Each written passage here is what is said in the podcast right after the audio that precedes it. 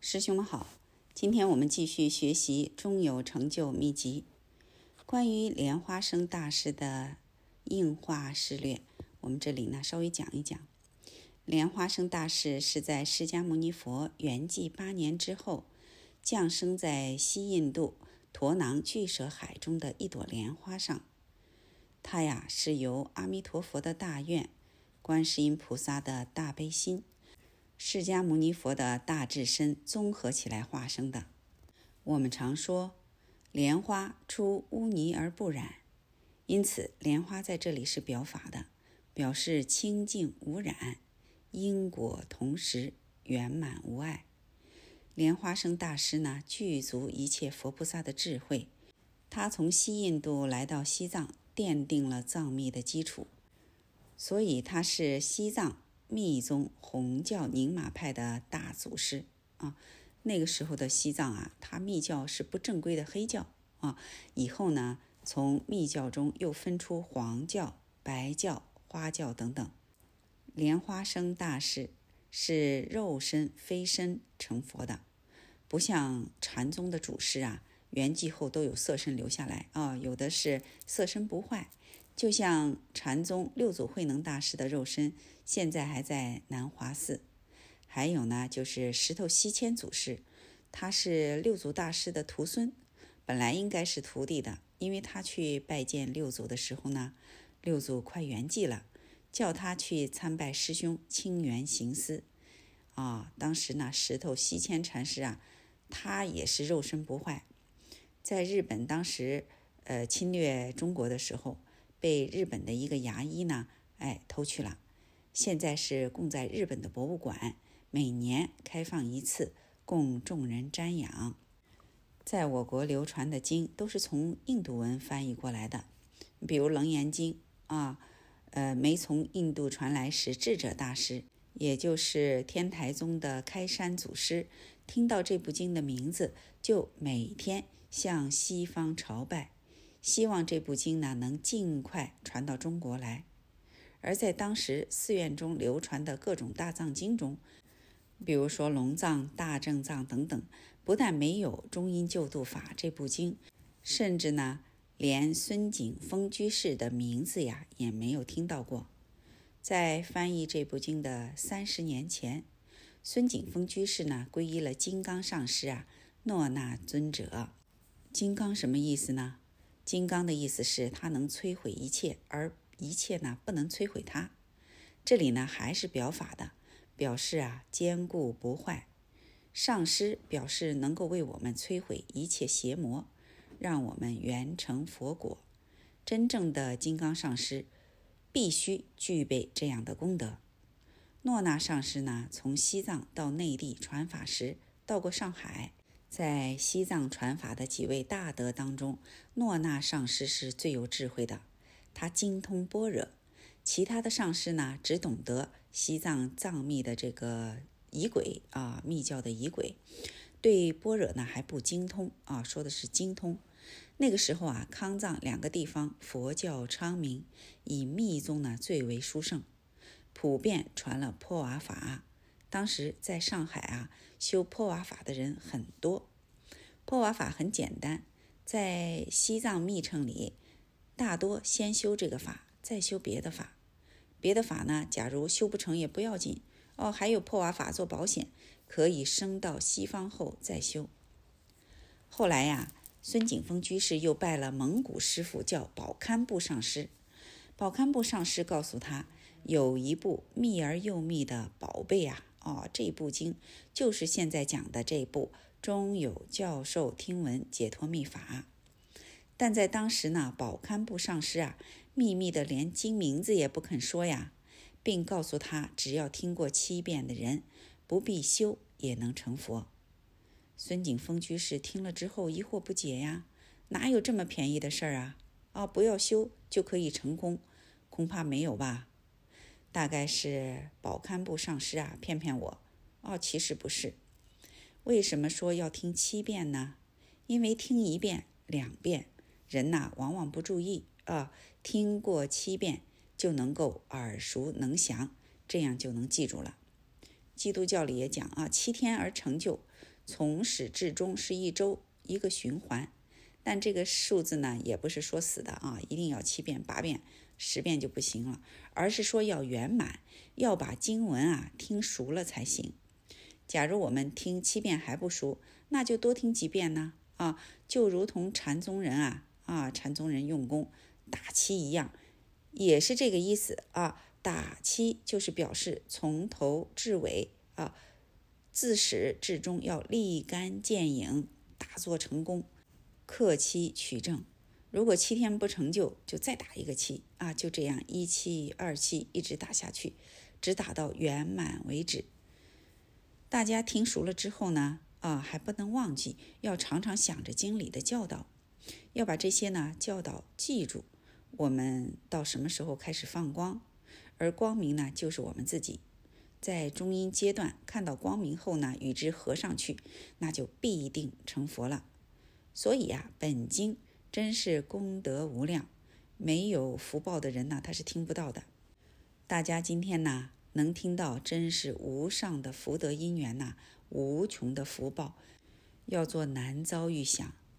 宝堪布上师呢，秘密的不肯讲经名，并不是保守啊，而是因为尊重之故，恐怕轻轻易易的告诉大家，人们不重视，反而等闲视之了。比如我们现在讲明心见性。说见性不难呐，哦，明心也很容易。一些人听到后觉得这么简单呐，哎呀，就不注意不尊重了，轻轻易易的就放过去了。其实见性是不难呐。前面讲了，所谓的性，就是我们见闻觉知的能量或者性能。眼睛能看见东西，耳朵能听到声音的功能，就是我们的佛性，没有什么稀奇。很容易，但一些人呢，听过以后不当一回事儿，这个耳朵听进去，那个耳朵就出来变成耳边风了，啊，古人则不然呐，他就是不知道，啊，但是一旦听到了，哎呀，他就啃了，就是这个，他马上很珍惜，绵绵密密的保护它，时时刻刻不放松。我们现在的人认为这个并不稀奇呀，还有些人呢。也没福去想去接受，啊，没有这个福报，没有这个福德因缘，而且呢还怀疑说，这个是佛性啊，哎呦，假如这个是佛性，我怎么没有得神通呢？哦，他并不知道，仅仅是听到一点消息，还没有把色身世界都化空啊，还没有真正的亲证，哦，要把这个色身呐、思想啊、世界呀、虚空都粉碎无余才行。但只化空一次还不行啊！啊，因为多生力劫的习气深重，不是这一下就行了的。当然呢，也不能说死，哎，也有大根器的再来人，一下子就能到底，就能成功。但这种人呐，很少很少。所以，针对修行，佛在《楞严经》当中就说了，有两种修法啊。这个哪两种呢？一种是离属顿悟。成悟并消，这就是瞬间懂得了见闻觉知之性，就是我们的本来面目啊！明白这个道理，趁开悟的时候，一切都消陨殆尽了，神通大发。这种人呐，纵然有，但是呢，少而又少，都是顿悟渐修的多。这就是《楞严经》中讲的另一种修法：是非顿除，因次递进。是非顿除是指在世上要渐渐的修习，把多生历劫的习气呢，一点一点的除光啊，把它给转过来。这就是无名纷纷破，法身纷纷正，正到圆满的时候，神通会自然大发。因次递进的意思是说，要慢慢的一步一步的修正。所以呢，禅宗人就说呀，理虽说顿悟。妄情难以萃除，妄情就是指我们执着虚妄的情知情见，我知我见这些一下消除不了，要慢慢来消除。换句话说，就是历静练心。我们刚刚啊懂得一点道理，不可能马上就发神通。懂了理之后，要按这个理去实修实证，才是最重要的。要在境界中磨练自己，要常须警察，损之又损呐，把执着的习气和贪嗔痴三毒啊除光消尽。等到习气一毫都没有了，那就成道了。所以说，我们要成道，种种方法都有，有顿悟的，有渐修的，哎，就看我们如何来承当了。如果习气不改，承当不了，到生死关头怎么办呢？啊，就要靠中阴救度法来救度了。好，今天的中有成就秘籍我们就学习到这里，谢谢大家。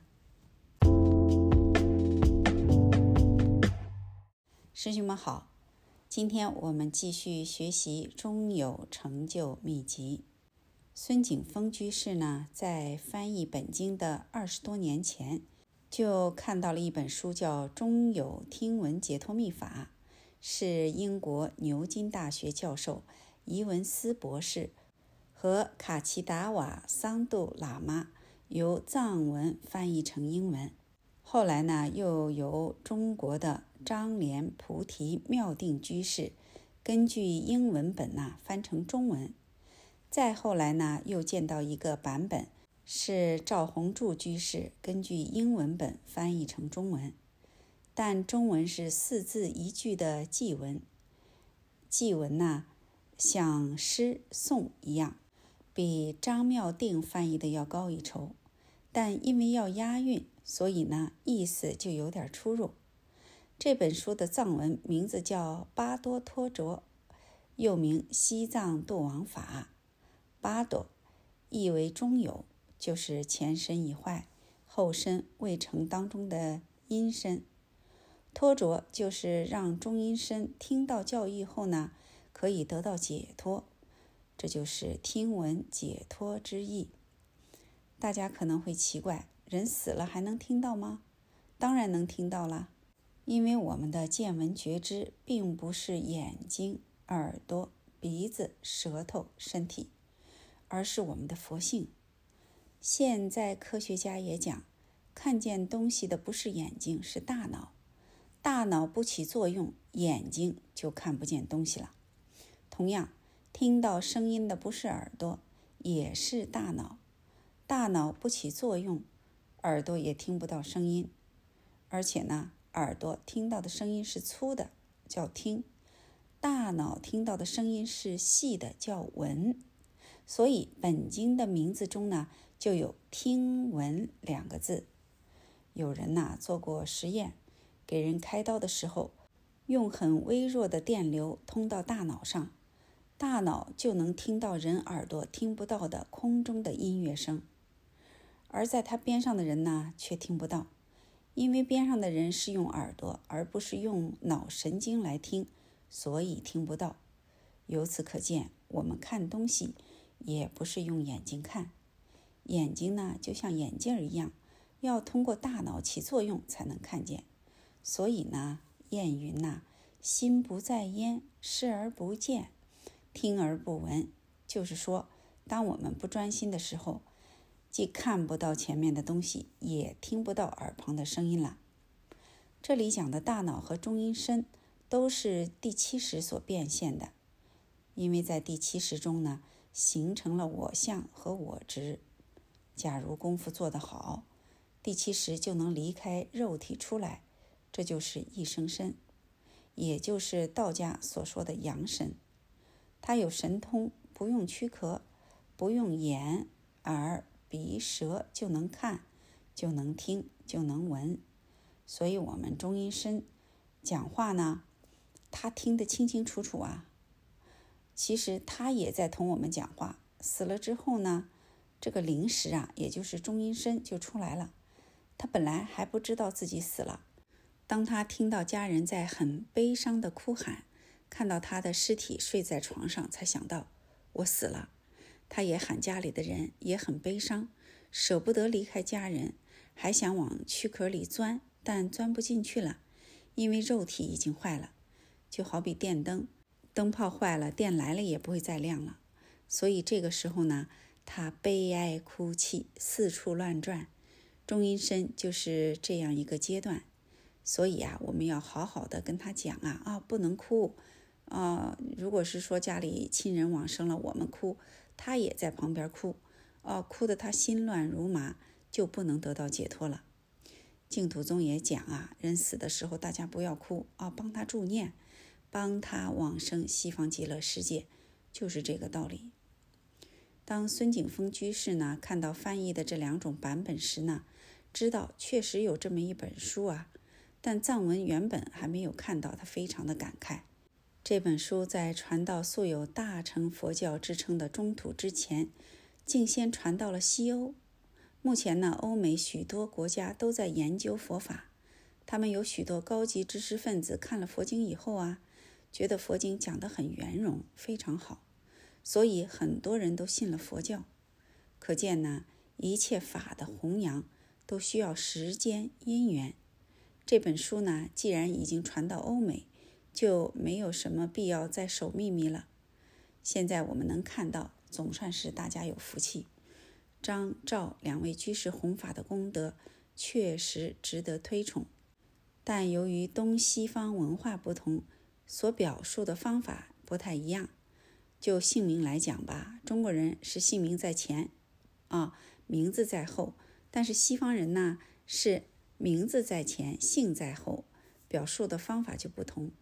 而且呢，一句话所隐含的意义很多，不是一句一义。尤其是中国字，往往一字多义，所以西欧学者翻译东方高深的佛学，容易产生一些隔阂。另外呢，在佛教密部里，佛是无量数的佛，名字也很多。就像《阿弥陀经》中所说的六方佛名字就很多，经文的专用术语及名词那就更多了。要把词义解释清楚，不着在字义上非常困难。我们常说一文解义，三世佛渊呐，离经一个字啊，必同魔说。就是说啊，不能光依照文字解释意思，内涵的经义没有解释出来就不好。所以讲经啊，最难之处就叫点宗眼，就是要把中心要义点出来，点出什么是最重要的中心思想，怎么可以使我们开悟见到本性。名词呢可以抛开，要把中心思想拿出来，这就叫遣词定名。假如我们还不理解啊，怎么可以把它写出来呢？而张赵两位居士的翻译，先从藏文呐。译成英文，再从英文转成中文。所以呢，孙景峰居士推想，纵然用同一原本，如果用直译法或者用意译法，或直译与意译兼用，即使是一个人前后翻译尚难尽同啊，何况是经过两次转译呢？难免有些错文略译了。最好能看到藏文的原本。把原文翻译成中文，可以使内容呢更为充实。由于孙居士呢精通藏文呐，啊所以他想得到藏文原本，再核对一下。他有这个志愿，想得到这部经的原文，又得不到，像有个东西卡在心里一样啊，耿耿于怀。但是有志者事竟成啊，在宝堪布上师圆寂后。整理他的经切的时候啊，突然发现此宝经的原文，孙居士如获至宝，总算是圆满了多年的愿望啊。全经呢是手抄本，不是印刷出来的，因为这部经呢是由莲花生大师写在梵页上，就是西藏或者印度啊，他把经都写在菩提叶的那个菩提树的叶子上啊，叫梵页。原本内容呢要比英文本多，共有十四种名目啊，这就是我们后面要讲的啊，十四种名目。如书中的答着咒本有很多咒啊，在这个书后面呢也附了这些咒，可以使中阴身从痛苦的罪业中呢解脱出来。这些咒呢，在张赵两位居士的译本当中呢，仅有其名。还有就是解业即诵，是解除业障的颂文。颂文呢，就等于是寄语啊，四个字、五个字、七个字一句等等。这些内容呢是张赵两居士的译本中都没有的。经过对照啊，就发现张赵两居士的译本呢不够全面。于是啊，孙景峰居士啊发心要尽他毕生的精力重新翻译。开始呢只译出草稿，以后又恐怕有用词不当、不完善的地方，经过多次修改整理后呢，藏在箱子里面。等他到七十岁的时候啊，他翻译的时候还没有到七十岁，恐怕这个译稿有散失，又重新整理、编好顺序，完成了这部宝经的翻译工作。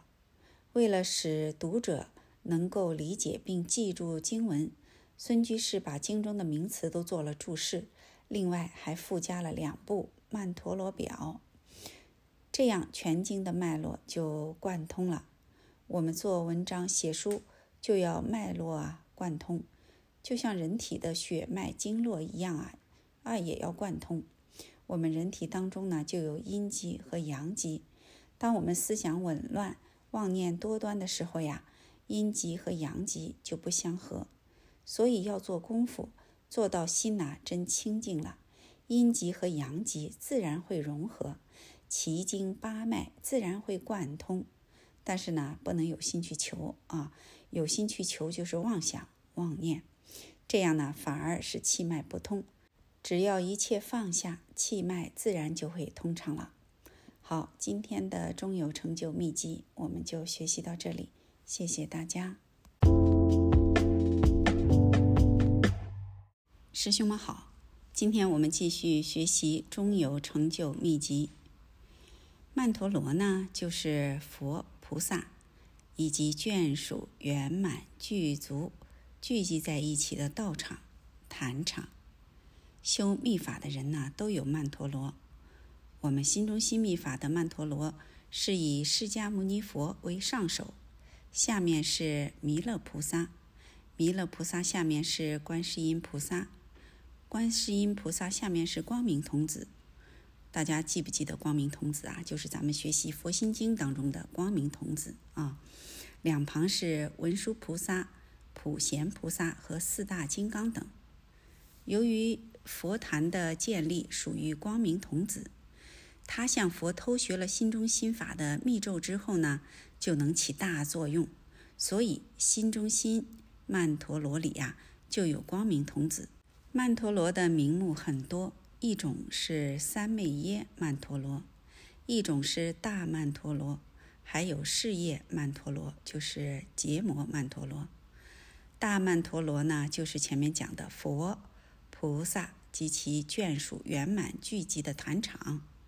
三昧耶曼陀罗就是佛菩萨持不同的器械，结不同的手印，聚集在一起的坛场，以表示每一个佛菩萨。所发的誓愿不同，事业曼陀罗呢，就是显示佛菩萨成就各种事业的坛场。总而言之啊，曼陀罗就是佛菩萨及其眷属呢圆满聚集的道场、坛场、方位图。它通常分东西南北中五方五佛，表示我们的五大智慧。属于中央的是最重要的法界体性智，这就是我们的本性光明。其余的四大智就是转第八识成大圆净智，转第七识成平等性智，转第六识成妙观察智，转前五识为成所作智。其实我们的佛性啊，本来没有什么方位，它就是一个大圆啊。方位是用来表法的。比如西方极乐世界在我们世界的西边，在西方极乐世界的西边还有西边，相对来说呢，西方极乐世界不就是在东边了吗？所以啊，不能说死。而且呢，我们说我们的佛性本来没有方位，它是一个大圆，这个也是方便说啊。佛性呢，它本来呀如此如是啊，法尔如是，说四夷无极不重。但是呢，我们没有办法敲敲边鼓啊，跟大家呢。只好用言说来描述啊，来描述。在本经中有诸佛裸体双身像和饮血愤怒像，这个呀就为大多数人不能接受。他们怀疑佛经里怎么还会有这些形象呢？下面呢，我们着重的讲一讲，为什么诸佛要现裸体双身像呢？一方面是为了应众生之机而显现的，因为藏密是针对西藏人讲的，当然也是为广大众生讲的。那西藏人呢，他们有他们的这个因缘，他们是从有相修行的啊。如果直接就说我们就是佛啊，本来如是，不需要修了，这个不能接受啊啊。那么大家可能就会认为，假如我们是佛，怎么不能显神通呢？啊，也不具足万能嘛，所以我们不是佛，是凡夫。那为了接引这样根性的众生，就给佛呢戴上皮绒帽，穿上佛的衣裳，装扮一下，这样他才相信自己就是佛啊。所以呢，为了方便，就需要有一定的形象才行啊。那这样的众生呢，他还说要了生死，要成佛，没有阴阳怎么能化生呢？所以呢，佛就顺应他们的机缘而显现双身相。其实我们人体本来就是有阴阳的啊，我们身体是由地、水、火、风四大假合而成，火属阳，水属阴。平时呢，因为妄想、颠倒、执着、追逐外境之故，阴阳不相合啊，也感觉不到。假如啊，我们功夫做得好，心真空净了。就能清清楚楚地感觉到体内呢，像两股电流，哗的一下就合到一起了。这个就是道教所讲的婴儿姹女，黄婆为媒，就是在我们心包里的中黄庭观想成一个婴儿，即所谓的阳神。这完全是观想的功夫，只要用心观想就能成功，因为一切都是唯心造啊。所以，我们每一个人都有阴阳，并不一定非要佛父佛母才是阴阳相交。另一方面，双身是用来表法的。佛在《圆觉经》上讲，一切众生皆因淫欲而正性命。我们人有色身，就是因为有淫欲心。在中阴阶段呢，同样有淫欲心，并没有丝毫减少。当他看见有缘的父母呢同房的时候，哎，这个淫欲心就动了，飘过去就入胎了。所以生就是从淫欲而来的。我们现在要脱离生死轮回，要成佛，还是要从此处出。双身相就是表示生从此处来，了从此处出，所以是表法的。假如我们还有淫欲心，遇到这种境界时候呢，心还在动，就不能了脱生死了。只不过是嘴巴上说说而已。我们要是在这个淫欲当中能脱离欲乐，看见双生相的时候一点都不动心，那才是真的了脱生死。否则不行啊。所以说啊，密宗里就有双生法啊。莲花生大师讲，双生法呢不能轻易的尝试。这个法是两头蛇，一头是直接超生，一头是直堕地狱。因为只要心一动，就会下地狱。有很多人呐，为满足他们的淫欲心，欺骗别人说：“哦，我们来修双身法，可以了生死。”殊不知啊，这不是了生死啊，是要下地狱的。所以呢，明白了这个道理，就不要轻易的尝试，千万不要上当受骗啊！平时要多加关照。看见双身相呢，千万不要动心。佛在《楞严经》里讲得很清楚：“裸体相成，味同嚼蜡。”这就说呢，裸体呈现在我面前，就像是蜡烛油放在嘴里嚼一样，一点味道都没有。所以呢，最高深、最重要的是事实的考验，绝对不是儿戏啊！啊，佛没有一定的相，是应众生之心而显现的，叫应化相。佛为度化我们而显现双身相，看我们是不是真有定力，是不是能在欲乐当中入定，这就叫做欲乐定。所以要明白双身相是应众生之机而显现的，也是表法的，大家不要疑虑。为什么要现饮血的愤怒形象呢？因为佛有两轮身，一种是正法轮身。另一种呢是教令轮身，正法轮身就是三十二相八十种好智慧福德之相啊。众生见了都心生欢喜啊！我们都喜欢看佛的这个形象啊，佛菩萨的形象多么美好啊！那教令轮身呢？这也称冥王相，就是愤怒、恐怖、饮血等相，是为了让魔王看见害怕，警告他们，不让他们来捣乱。所以呢，愤怒相同样也是表法的。大家看到愤怒相也不要恐惧。我们讲这些呢，就是为了防止有人呐对双身呐、愤怒等相产生疑惑而致堕落呀。防止将来呢境界现前的时候心生邪念而怀疑诽谤佛法，怎么还现双身相呢？哎呀，不对吧？要知道佛是应众生之机而显相的，就是表示我们生从此来，死从此去，一切都不可得，都是我们自己的心所显现的假象。我们的心果真清净了，一点相都没有，就是无上大光明。就是报身佛。我们的心如果不清净，那就要现各种各样的相。所以这些相现不现，就看我们的心啊清不清净了。比如西方极乐世界就分四种净土，而最下面的是凡圣同居土，上面是方便有余土，再上面呢是十报庄严土，最上面是常寂光净土。往生到什么净土，就要看我们功夫的好坏。常寂光净土就没有相啊，因为佛性本来如此，只因为我们着相才会现象啊，这就是显现。你比如做梦吧，啊，假如我们功夫做得好，平时心里清清净净不着相，睡觉的时候就没有梦境。平时呢对镜生心，想这想那，睡着之后就会做梦，这样那样的境界就都现前了。从前呢，高峰祖师的师傅问他。你平时做得了主吗？啊，他回答做得了主。哎呀，这就很好啊。平时能做主就不容易了。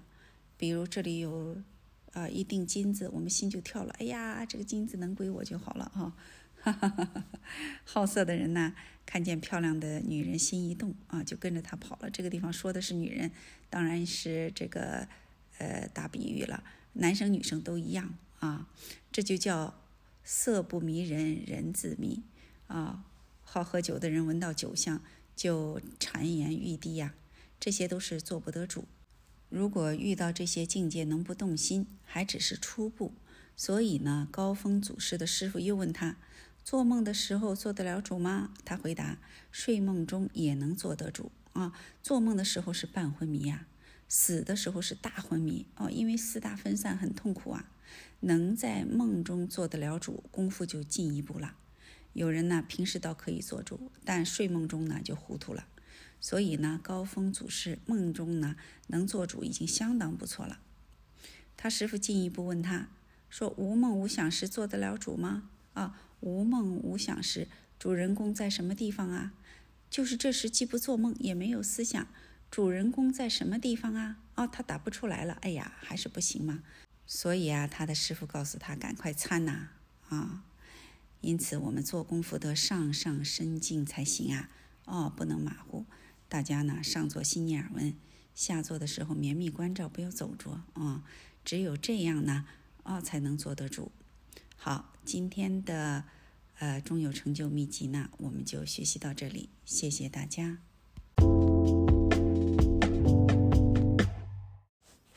师兄们好，今天我们继续学习中有成就秘籍。我们了解了双身相和愤怒相的含义之后呢，在中阴阶段看见这些相时呢，就不要再起颠倒妄见了。要知道啊，这些相都是我们自心所显现的。我们的心就像一面镜子，所有的相都是镜子里显现的影子。任何境界呢都不能动心，在中阴阶段呢，要和光明啊合上去。就正成报身佛了。活的时候要修成报身佛非常不容易啊。当然了，只要老老实实的用功，活着就能正成法报化三身。我们做功夫，打开本来见到自信啊，这就是法身佛。再做功夫呢，勤除习气，心真空净了，就能转化境界，就能转化色身，就能发神通，正成报身佛。再进一步，就能出一生身，这就是化身成就。正到三地菩萨就可以现一生身。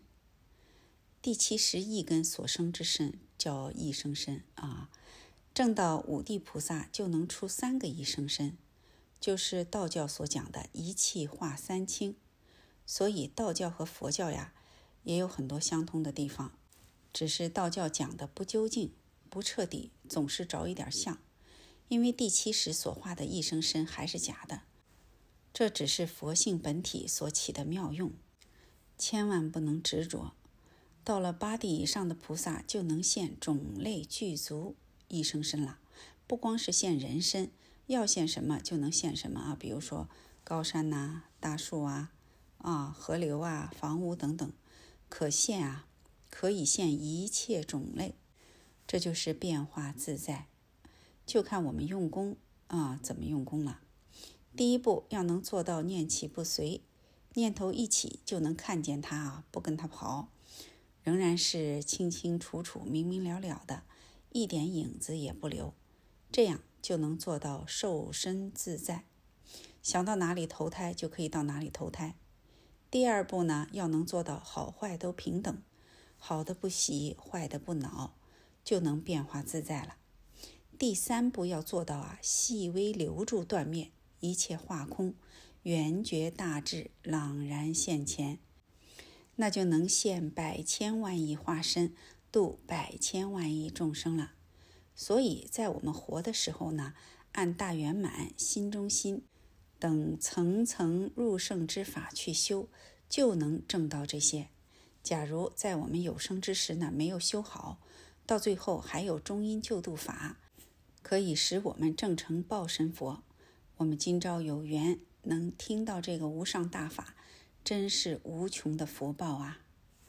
世人传说呢，人在死后会看到各种各样的境界。有的人死后会看见阎王鬼卒、黑白无常、牛头马面等恐怖的景象。还有的人呢，坏事做多了，在没死的时候就看见这些恐怖景象。老人说呀。我见过好几位啊，还是佛教徒呢，因为他们破坏戒律，没有很好的修行，在临死的时候，地狱境界现前，感到非常的害怕，就自言自语道：“啊，哎呦，某某人讨债来了，某某人讨命来了。”这是什么缘故呢？这就是由于人们啊，生前造业，死的时候自食作祟，才变现出这些境界。人们呢被这些境界缠住，就解脱不了了。其实都是我们的食神在作怪，因为一切相都是我们自性所显现的，不是自身以外另有一个阎王鬼族。所以说，心外无法，法外无心。当遇到这种情况的时候啊，我们要安慰他，提醒他，赶快念地藏经，求地藏菩萨保佑，这样呢就可以帮他消除业障。帮他解脱，只要是他心安了，恐怖境界就会化掉。如果他心不安，就真的堕到地狱里去了。地狱真的有吗？没有啊，也是假象。但是呢，身临其境的人就不是没有。比如说做梦吧，我们梦到的境界啊，好的就非常高兴；梦到坏的境界呢，哎呀，就害怕的不得了。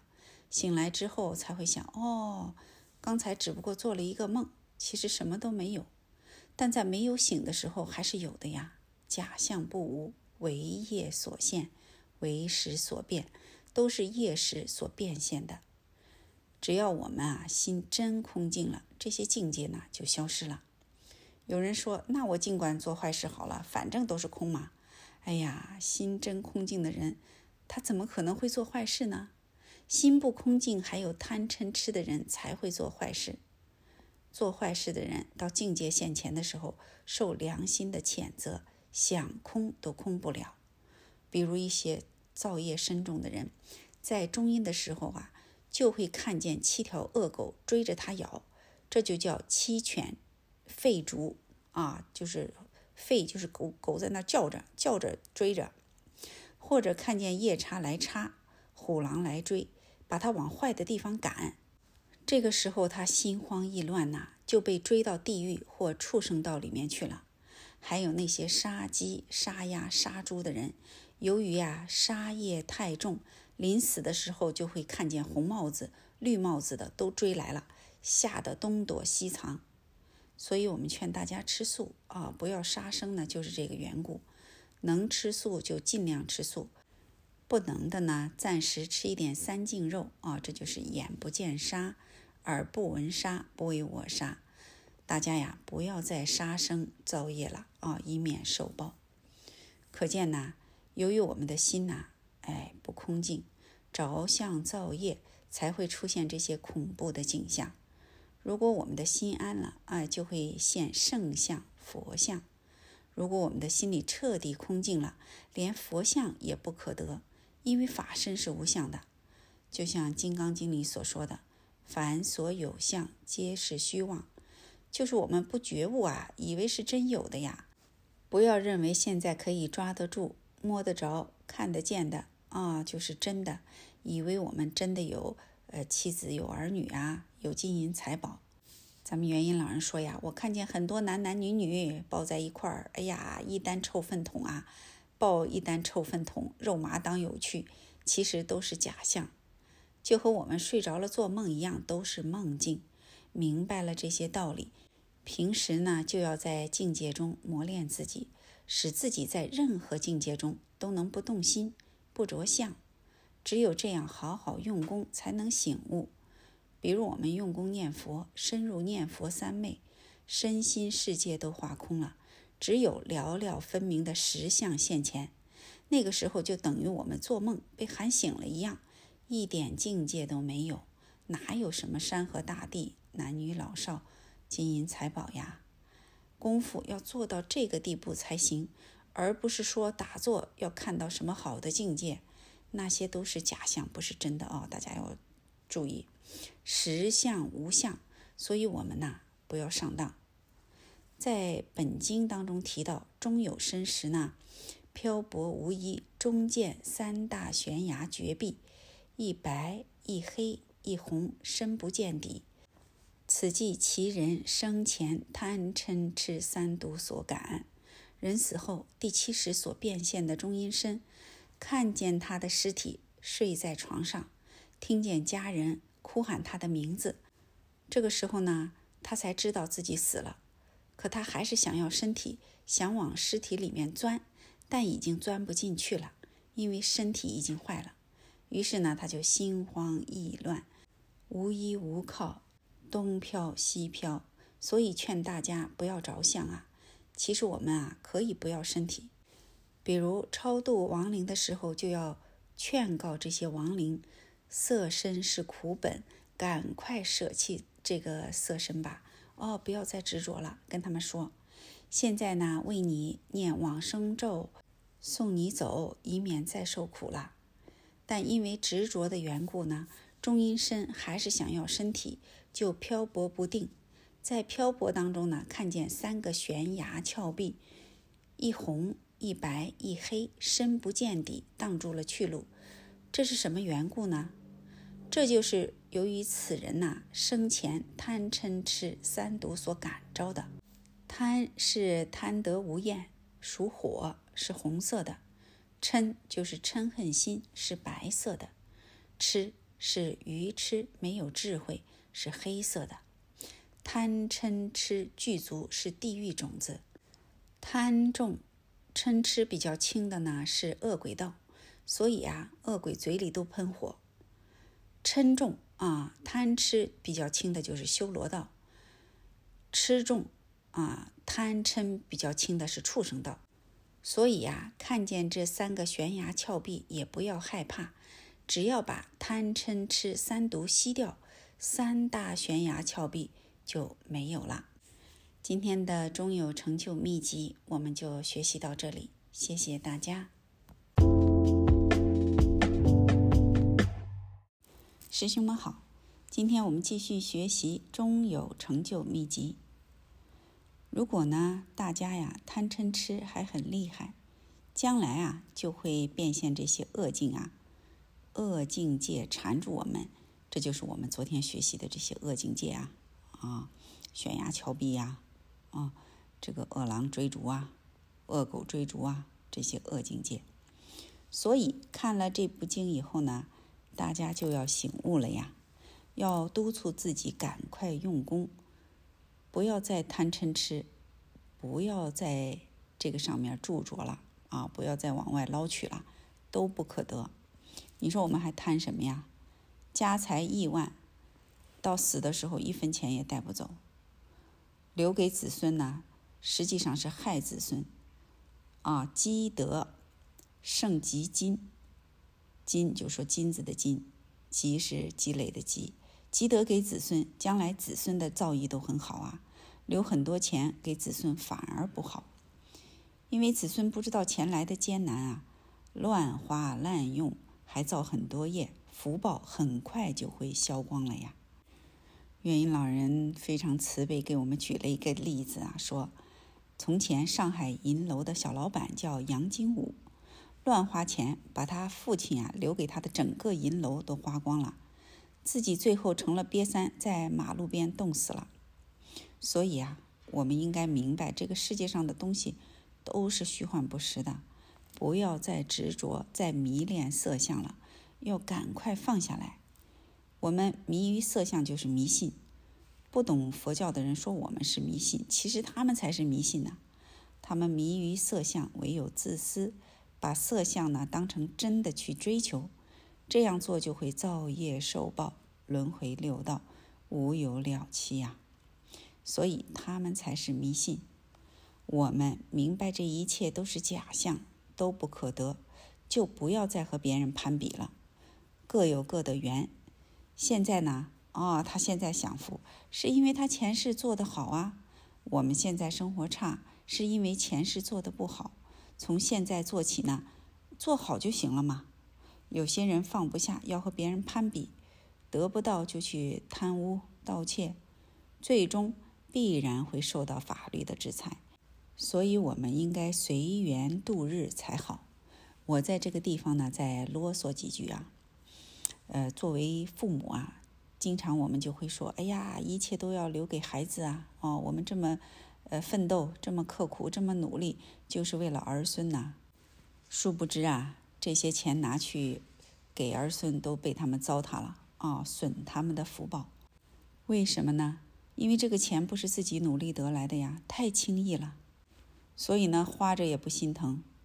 你看我们的这些父母啊，为了孩子上学呀，哦，接送啊，一天到晚怕他们吃不好、穿不暖，啊，天天都是把最好的都给孩子。但是你考虑到没有？这样子的话是害了他。所以说积德胜积金呐，积德给子孙啊，那这样真是福祉无穷。你看我们现在在六道当中啊，头出头没，糊里糊涂的沉沦在生死苦海当中，就像粪坑里的蛆一样，翻上翻下，还自以为开心快乐呢。其实我们人看了这些蛆，就会想：哎呀，真是肮脏死了。佛菩萨看我们也是这样想，你们这些众生啊，真可怜，就像粪坑里的蛆一样，还自以为开心呢。哎呀，其实你们真是太苦了。我们是不是真的很苦啊？啊，比如我们在这个世界上，为了活着就要吃饭，为了吃饭就要去购买，买来之后还要洗，洗完之后还要烧、煮，烧好了才能吃。买、洗、烧之前呢，还要去挣钱工作，没有钱怎么买东西呀？整天忙忙碌碌啊，天人啊，我们说天界就不是这样，天上的果报好啊，要吃什么一想就来了啊，他不用买，不用洗，不用烧，所以我们现在做好事，将来就能升到这个天上享福。但是呢，这些福享完了，还要下来受苦。如果造了业，还要下地狱，那就更苦了。所以这个福报啊，也不究竟。只有出了六道轮回才究竟。我们现在修佛法，就像是在六道轮回的苦海上啊，遇上了救命的船呐，可以帮我们渡过苦海，登上彼岸。这就叫慈航普渡。万一遇到狂风大浪，怕船翻了，船上还备有救生圈啊、橡皮船等设备来帮助我们啊。所以呀，佛教有很多方便法，比如禅宗、密宗、净土宗等等。尤其是密宗啊，方便法最多，五花八门啊，样样都有。前面我们讲的九成次第，就什么都包括了。这些法就可以防止我们沉沦，能使我们尽早出离生死苦海。而本经呢，就是最方便、最稳妥的法。它这个船上不但有救生圈，而且呢，装有推进器。哈哈哈哈。意思就是说，有电动机可以完全自动化，不用人费力就可以将我们推上彼岸，所以呢，被称为啊“净登彼岸”的保险法门。大金刚持佛就说了：“日杀婆罗门，即造五无间。若遇此教授，具解脱无疑。”什么意思呢？日沙婆罗门是印度婆罗门教的一个派别。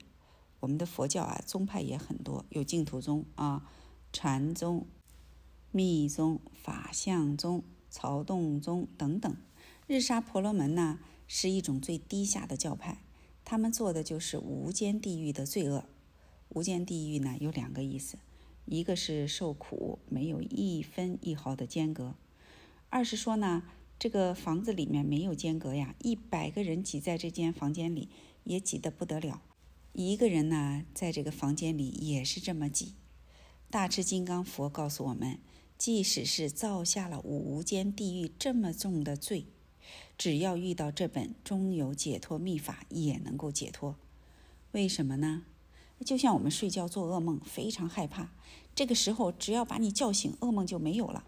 哦，这个本经呢，就是将我们从恶境中唤醒，一醒就解脱了，就这么快。所以说呀，这个地狱也是假的呀，啊，都是假象，都不可得。不要以为现在是真的，咱们现在说话，正说之时，当体即空。现在也是假象，同样不可得。功夫做得好的人就会知道，心一空静，大地平沉，虚空粉碎，哪里还有这个世界呀？一切都没有了。所以我们说呀，根本就没有地狱，就看我们大家能不能醒悟了。啊，醒悟的话，在这个梦里头呀，梦里头这个镜像啊，受苦的这种啊难熬啊、煎熬啊、痛苦啊，那就是真的一样。但是呢，梦一醒，哎，梦里的事儿是不是真的呀？啊，无影无踪了。所以呢，我们一定要觉悟。那我们听到这个法呢，真的是万分庆幸啊！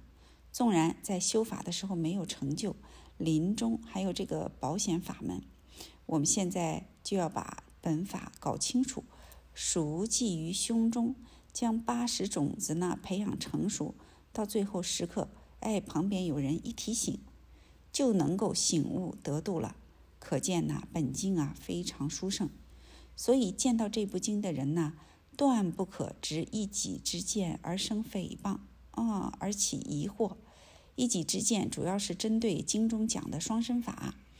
呃，老人说呀，我曾经就听到几个人讲。哎呀，这本经啊，别的都好，就是双身不好。还有人讲呢，还有什么佛父佛母双身法呀？哎呀，这个不好不好啊，这样讲就不好了。我们要了生死啊，应该没有男女之见才行。有男女之见，生死怎么了呢？关于双身呢，我们前面已经讲过了啊。第一是表法的，就是我们人身体啊本身就有阴阳。生从此来，死从此去。生死就是从父母同房中来的。我们现在要脱离生死，就要从这里出啊！哦，第二呢，佛是应众生之机而显现的。如果众生死的时候心空净了，真能够一丝不挂，那不显什么相了呀？就是因为我们心里不清净，才看见七犬吠逐啊，夜叉来追，豺狼虎豹。十殿阎罗等等恐怖的镜像，与其这样，还不如现在啊这些好镜像，比如说父佛父佛母双身像，把我们救度了，这样多好啊！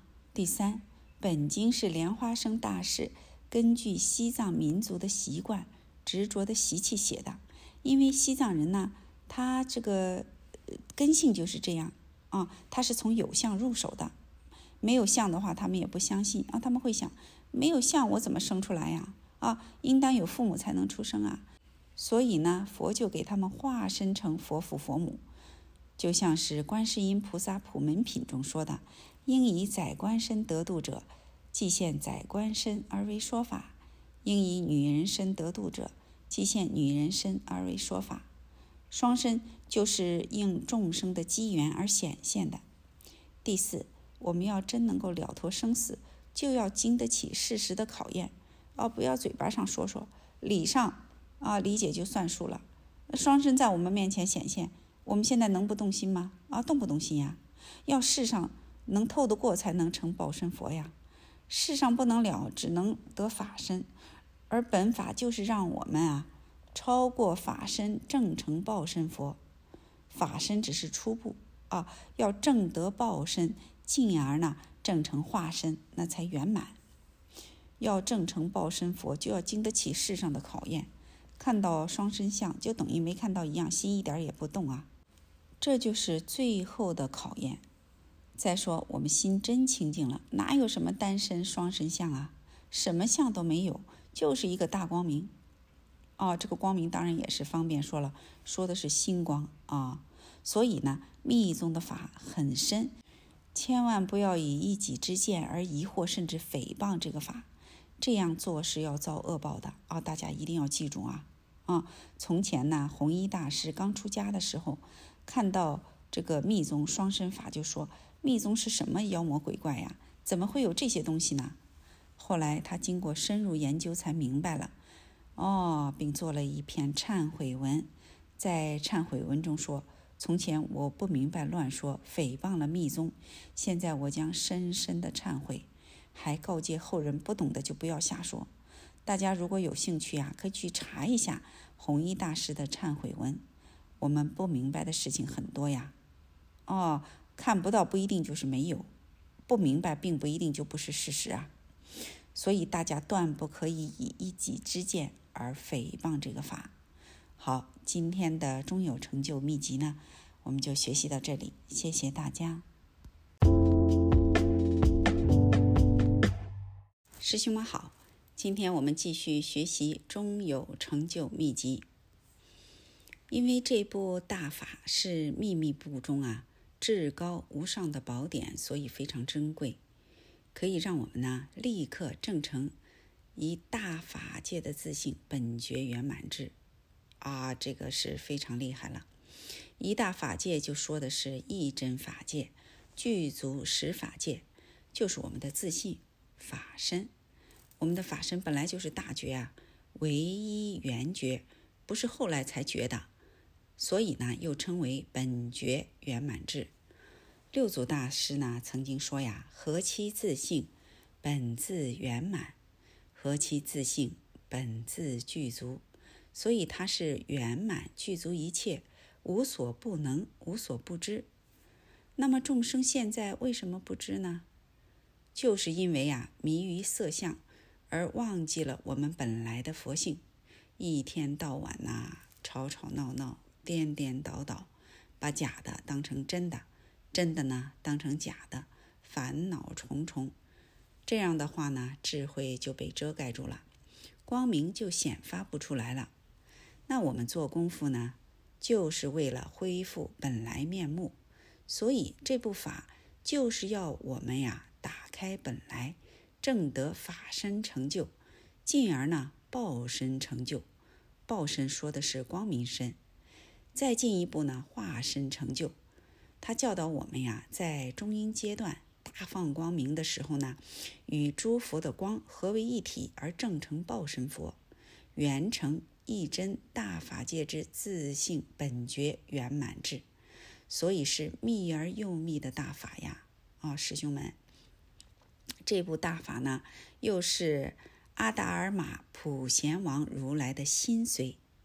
阿达尔玛佛呢，是一个大佛，译成中文就是普贤王如来。因为密法注重实修，也很注重形象，所以呢，密宗人认为啊，阿达尔玛佛是最初成就的第一尊佛。在显教里呢，没有第一个成就，也没有最后一个成就的佛。是无始无终的一个大圆，这样讲呢比较圆满。啊，如果有第一个啊，人们就会问：第一个是谁教他的呢？啊，呃，就像有人问天主教的教徒：人是上帝创造的，那上帝又是谁创造的呀？哦，这样就不很圆满了。其实呢，一切众生都是佛，哪有什么第一尊不第一尊呢？啊，就是哪个佛列出教规来教导众生，哪个佛就是第一尊。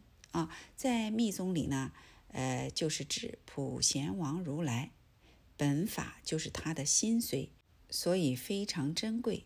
就像达摩祖师收了很多徒弟，他临终时考徒弟，想看看他们的见地如何。考了之后，他说：“你得我的皮啊，你得我的骨，你得我的肉，只有神光大师得我的髓，就是指佛法的心髓。”所以，神光大师才能成为中国禅宗第二代祖师。这部法呢，也是莲花生大师创建的西藏宁玛派无上密中密的大法。宁玛派的法很多，有正体的，有启用的，而这部法不是转弯抹角、间接的法，是可以直接成道的至高无上的大法。比如，我们现在要修密法。首先啊，要磕十万八千个大头，念十万八千遍四归一，念十万八千遍百字明，共十万八千遍曼达等等。修完这些法就需要十几年，然后再修初步的观想法，再修相应法。相应法呢又分很多种，都是转弯抹角的啊，不像这部法呢，立即就能成就。现在大家能听到这部秘法，真的是非常非常幸运的。孙景峰居士呢，完成了本经的翻译工作，了了自己的心愿，也实现了张妙定、赵宏柱和屈文六老居士啊。屈文六老居士呢，他的法名是法贤，人称法贤大师，他是孙景峰居士的师兄啊，也就是实现了他们的夙愿。可以普利众生。孙景峰居士呢，非常谦虚，说自己学识浅薄，修持不够，年纪也大了，精力已经衰退了，所以呢，疏漏之处在所难免。因此呢，他一方面希望啊，贤达大德通家，什么意思呀？贤就是，呃，贤者智者。修法在未登初地啊，至十地菩萨之前有三贤位，就是十住、十行、十回向啊。他希望呢，大德通家呀，好好的对本经进行审查、批阅、纠正错误。另一方面呢，希望读者对本经啊，不要马马虎虎的看过去，哦，要静下心来，专心致志的悉心研习。看懂了之后呢，还应当告诉别人。帮助别人，大乘佛法好就好在这一点呢，不是自度就算了，应该是自度度他，自觉觉他，不能自己呀当个宝贝藏起来不给别人看。时节因缘到了，就应该广布流通，广为宣传，广为详说。现在呢，很多佛门弟子坏就坏在搞封闭，到庙里呢要买门票，不然就不能进门。买门票进去呢，也没有宣传佛法，还要拿钱来哦，才给你念经做经忏。所以呀，佛法扫地真的是太可惜了。佛教的大门呢，应该敞开，不应该分彼此，要为一切大众详详细细的解说、宣传佛教的真意，要救度众生脱离苦海，这才是佛教的本怀。如果只做做佛事、赚赚钞票，这种佛教对社会、对世道人情有什么益处呢？这样就流于迷信了，反而不好了。刚才这段话呀，就是我们元音祖师啊，哦，真是痛心疾首啊，老婆心切，告诉我们呐，啊，大家一定要了解佛法的真意呀，不然的话，那佛教对我们的社会有什么用呢？对我们的解脱又有什么帮助呢？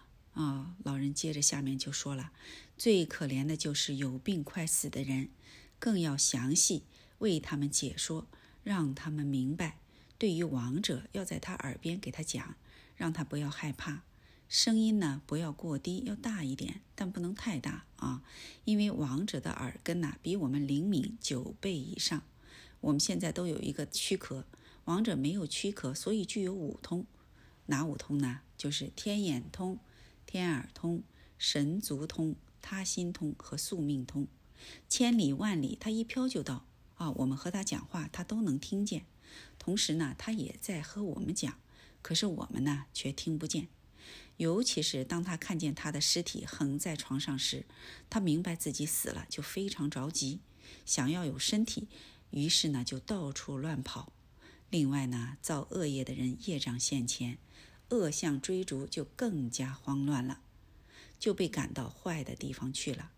所以。要在王者耳旁对他说明：你现在见到什么境界都不要害怕，这些境界呢都是假象，只有光明才是真的。与光明合上去，就能出六道轮回成道了。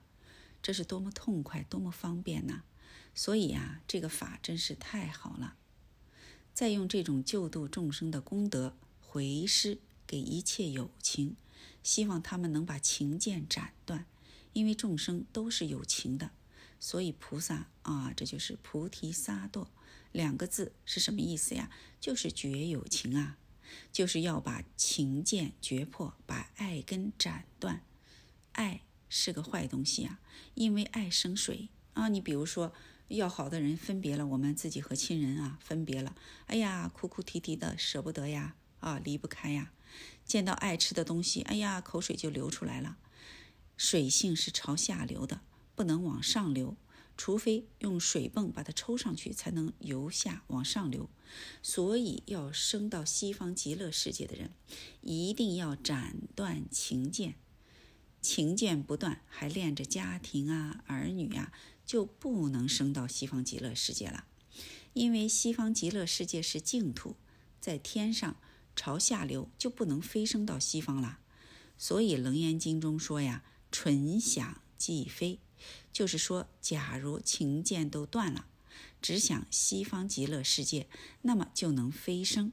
在飞行中，西方极乐世界的圣境呢就会现前。紫波禅师和汉山大师也说呀，念佛要念到把爱根斩断才行。如果斩不断爱根，念佛就没有用。以上呢就是翻译缘起。通过翻译缘起呢，希望现在及将来的人都能明白本经的由来及大概内容，明白它的珍贵之处，切不可等闲视之啊！好，今天的中有成就秘籍我们就学习到这里，谢谢大家。师兄们好，今天我们继续学习中有成就秘籍。昨天呢，我们学完了翻译缘起，从今天开始呢，我们学习卷头语。先来看第一中有的种类，在密部中啊，中有分前三和后三六种。前三者呢，是指生处中有、梦境中有和静虑中有；后三呢，是指死位中有。法性中有和轮回中有，下面我们来分别的介绍这呃六处中有。第一，生处中有，也名啊处胎中有，就是指呢男女同房的时候啊，中有身呢，他淫欲心动，充当了第三者，就在呃男子啊射精的时候，被冲到子宫里面，形成了胎胞。这就是处胎中有，在这段时间呢，共有九个半月。因为母体是血肉之躯，子宫里面呢很浑浊，中有身在里面住九个月啊，就昏溃了。再加上出生的过程很痛苦，所以呢，人出生之后就不知道前世的事情了，而不是喝了什么迷魂汤啊。哈哈哈哈你看，这个生孩子的时候，妈妈也痛苦，孩子也痛苦啊，真的是苦不堪言啊。第二是梦境中有，就是指我们睡着做梦的时候所现的各种境界。在梦中啊，我们也是六根具足，既能看又能听，还能摸，什么都能抓住。见到好的境界呢，就喜欢；不好的境界呢，就害怕。非常逼真，和我们醒的时候是一模一样的。记不记得我们看连环画的时候啊，上面画的就很形象。有的人做梦了，画几个圈圈啊，咦，这样神识就出来了。做梦就是这样的，神识跑出来就见到各种各样的境界，这就是梦境中有。第三呢是静虑中有，也称之为禅定中有。就是指我们打坐用功入定的时候啊，神识出来所见的境界啊。我们前面讲过，第七识本来就是能够出来的，但由于我们的六根不清净，就把它束缚住了。六根指的是眼、耳、鼻、舌、身、意和六尘，色、声、香味、触、法，跟尘相对，这就产生了心念啊，这就是生心动念。现出各种各样的境界，这个就是识。而我们在打坐的时候呢，心里比较清净，我们的六根眼耳鼻舌身意不接受外境色声香味触法，没有东西遮盖，神识就能够出来。但这个时候出来的是阴神，还不是阳神。哦，别人看不见这个影子，中阴身我们也看不见，因为它是以风大为主的。啊，这就是静虑中有。第四是死味中有，就是在人呐刚断气的时候，哎呀，像喝醉了老酒一样，昏昏沉沉的，处于迷闷状态。这个阶段呢，大概有三天半到四天的时间，就叫死味中有。我们平常啊，在人死后给亡者做七，是从断气这一天算起的，但本法呢。是从亡者死后第五天才开始算第一个期，因为处于迷闷阶段的中阴身对什么事情都不清楚，我们给他做佛事，他也不大知道，所以做期的时候呢，死位中有这段时间不应该算。第五呢是法性中有，就是人死了四天以后，亡者的神识渐渐从迷闷状态中啊清醒过来了。这个时候，他的神通要比我们大，见闻觉知的能力要比我们现在强九倍，比我们看得远，比我们听得清楚，想到哪里一飘，哦，就到了。他这个时候的神通呢，就是业通，这就是我们说的业障、报障所现的神通。这段时间从第五天算起，共有十四天，这就是法性中有，和前面死位中有的四天加起来。共计十八天。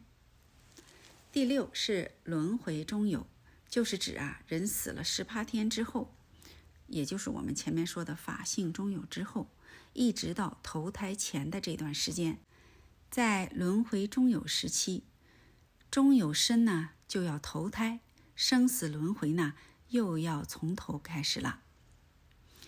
第二呢就是密法成就的种类啊，我们来看一看。在密法中呢，成就的种类可以分为三种：一是寄生成就，生就是生死的生；第二是终有成就；第三呢是转身成就。下面我们就分别来介绍这三种成就。一寄生成就，一切法呀，哎，不管是禅、静、密，都可以寄生正成法、报化三身。就是说呀，在我们活的时候就能修成法报化三身。禅宗呢，直指见性，当下开悟，即可正见法身，是最直截了当的法门了。密宗的法门很多，可大致分为升起次第和圆满次第两步。升起次第就是先从啊没有开始，观想气脉明点呐，修九节佛风啊，练深呼吸。观想成功之后呢，就从无到有升起来，圆满次第就是再把有呢化空，最后连空也不住，哎，这样呢就证成了法身。但在密法中呢，要先修升起次第，再修圆满次第，不能一开始就修圆满次第。也就是说呢，要先修有相密，然后再修无相密。所以呢，比禅宗多绕了一个弯儿。啊。而我们的心中心秘法呢，直截了当，一下子就到了圆满次第，没有走弯路。因为一切都不可得，身体是假的呀，啊，那世界也是假的呀，是不是？没有我哪有他呀？都是虚妄不实的。修心中心秘法呢，就可以使我们的身心世界都消云。那个时候呢，大地平沉，虚空粉碎，即可正见法身。所以心中心法啊。说起来是秘法，实际是禅法啊，因此呢，又被大家称为禅秘。净土宗呢，也可以寄生见法身，只是他们不讲这个啊，不这样讲，而是换了一种说法，叫念佛三昧，或者花开见佛悟无生啊。他为什么不说呃悟往生啊？哎，还是无生，对不对啊？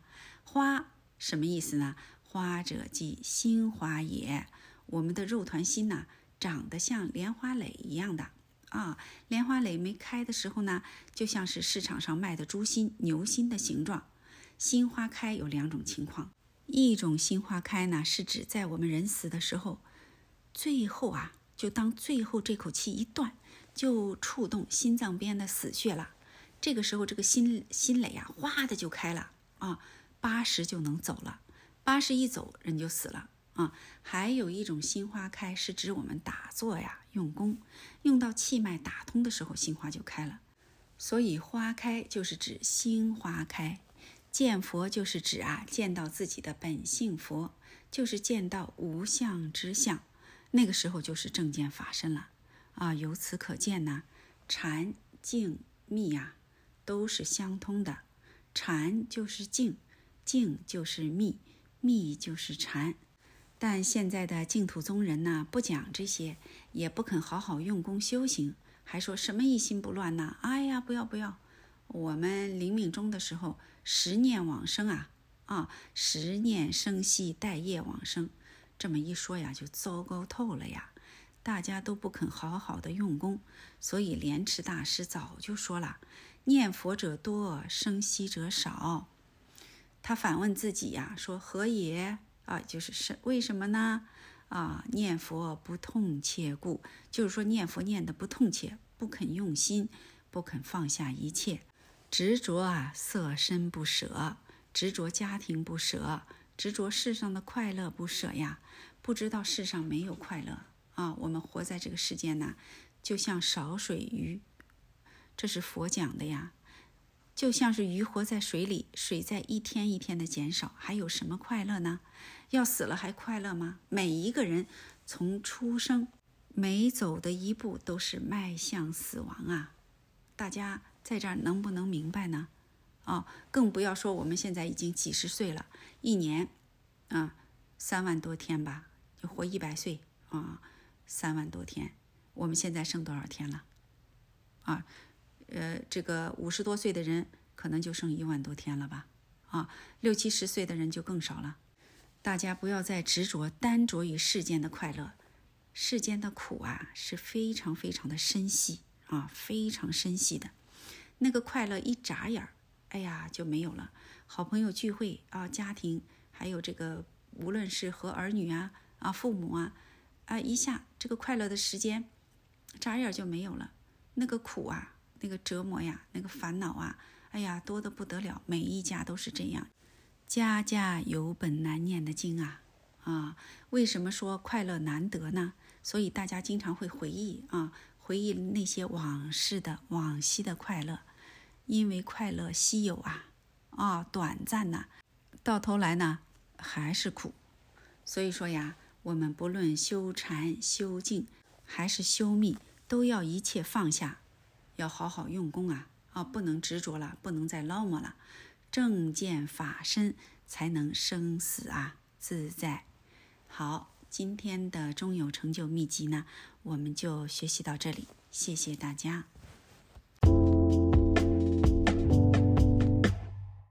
师兄们好，今天我们继续学习中有成就秘籍。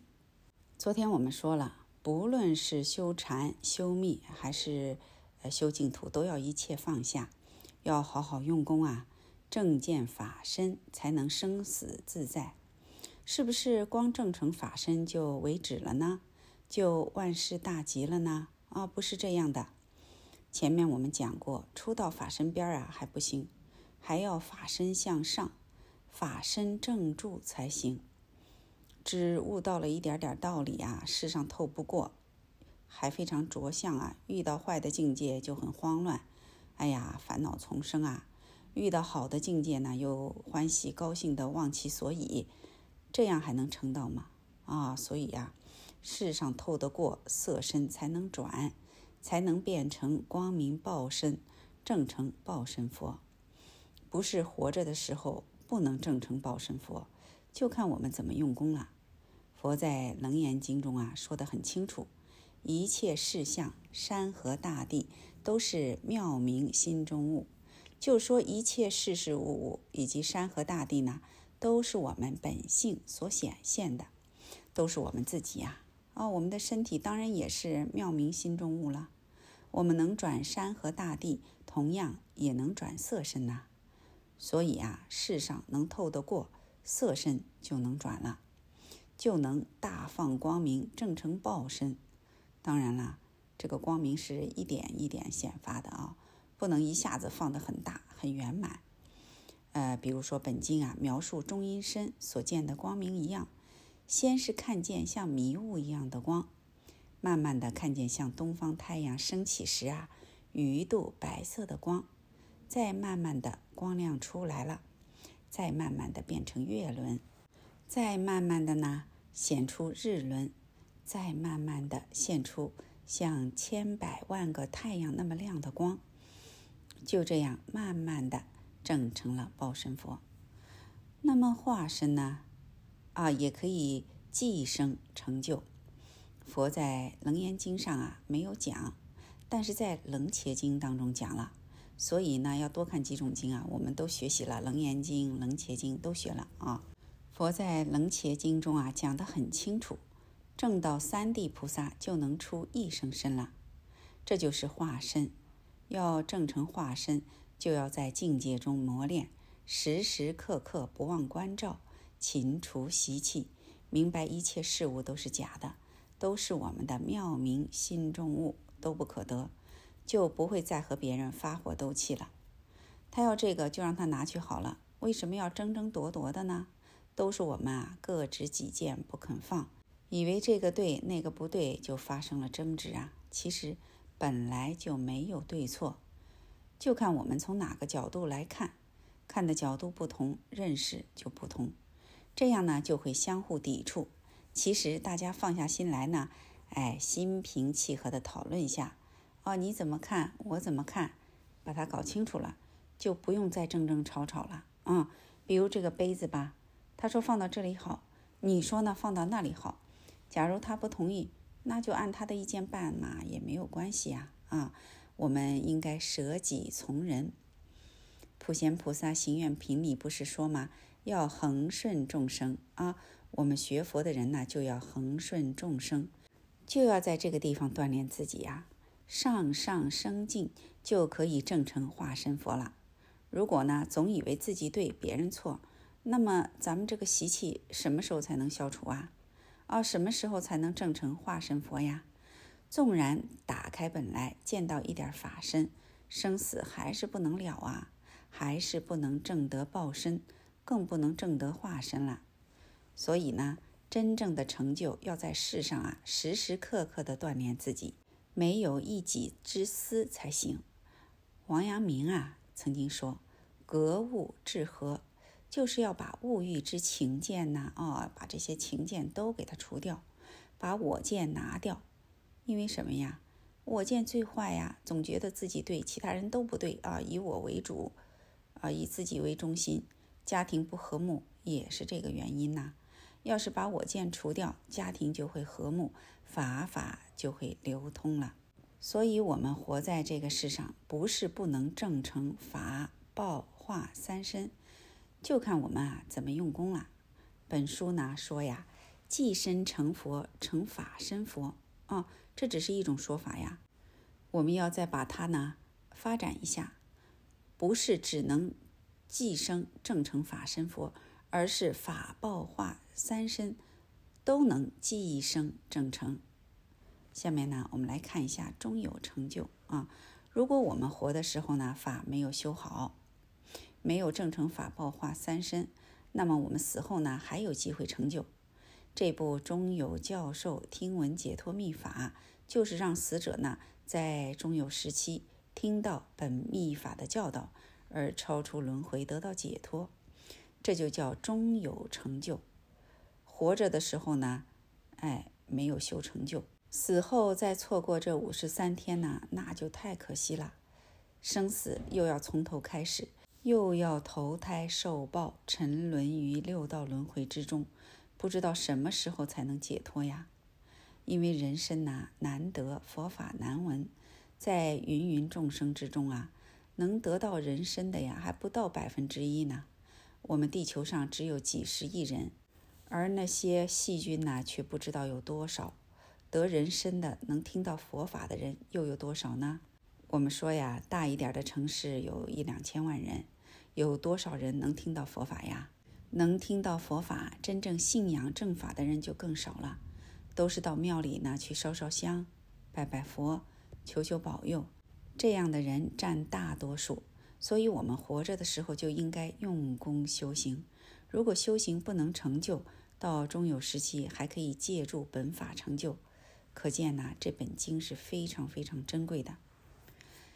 这部中有教授听闻解脱秘法中的“中有”二字，是针对上述啊中有种类中的后三者而言。它就是指前身啊已经坏了，后身呐未成，当中以风大为主的中阴身。这个中阴身呢，每过七天就是一个生死，共七七四十九天，也就是七个生死。我们大家知道吧？啊，家里要是老人死了，我们说，哎呀，过头七啊，过二七，过七七啊。那么第一个七天呢，中阴身比较高大一些，每过一个七天就矮一些，以后呢就越来越矮，越来越小。最好是让他在第一个期的时候呢。就能够超度解脱，拖的时间越长越不好。但以下几种情形呢，没有中阴身啊，我们来看一看：做善事直接升天和做恶事直接下地狱的人没有中阴身；修道真正开悟了和直接往生极乐世界的人呢，也没有中阴身。除此之外都有中阴身。人死后的中阴身呢，按时间长短可以分为死位中有。法性中有和轮回中有三个阶段，在每个阶段如何解脱成就呢？下面我们再分别介绍啊。先看一下这个死位中有时期啊，可成就法身佛。那死位中有就是人死后三天半或者四天之内这段时间呢，呃，也称为时闷觉位。时呢，说的就是食神。人刚死的时候呢，就像啊。我们休克了啊，或者开刀的时候，呃，开刀前呢打全麻昏过去了，什么都不知道，这就是十闷绝位。大家要记住，这段时间是人死后三天半或者四天之前，要放两次大光明啊。具体怎么放光，我们后面再讲。这两次放光的时间很短暂，不过是一顿饭的时间，光明就没有了。因为没有多久啊，我们所造的业障现前，光明就被遮盖了。在这一段时间内呢，如果经过讲法、教导和开示，我们就能够醒悟，就可以正成法身佛。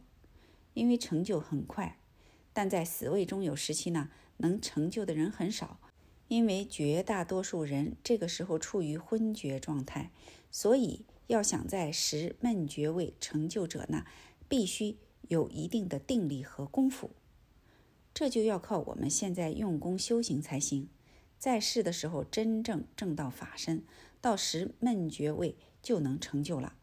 如果功夫做得深，那个时候即使没有人给我们念诵啊提示，我们也能成就。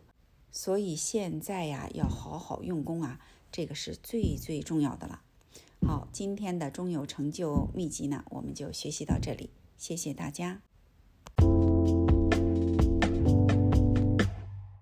师兄们好。今天我们继续学习《中有成就秘籍》。第二呢，就到了法性中有时期了。法性中有时期呢，可成就报身佛。在人死了三天半啊，或者四天之后呢，就进入了法性中有时期。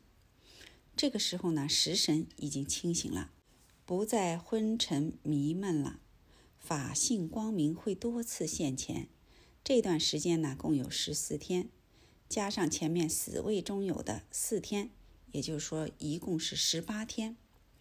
法性中有时期导师的方法有二十一次之多，因为每天的境界都不同，所以呢，每次导师都不一样。大家看一看，佛菩萨是多么的慈悲呀！经过这么多次的教导，就是业障再重的人也应该得度了呀。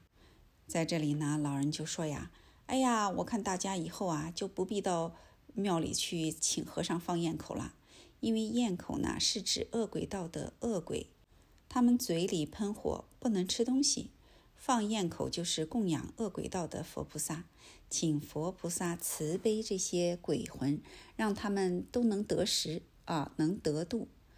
人刚死的时候呢，还没有看到恶鬼道，根本不需要放焰口。难道死者都有这么大的罪？都必定要到恶鬼道里去吗？所以啊，对刚死的人放焰口啊，不对，还是应该呢，根据本经来教导他。现在你是怎么样的情况？如何放光？怎样和光明合上去？现在有什么佛来度你了？等等等等，这样呢，给他导示啊比较好。在法性中有时期，由于没有躯壳的拖累。没有什么东西遮盖呀，本性光明就现前了。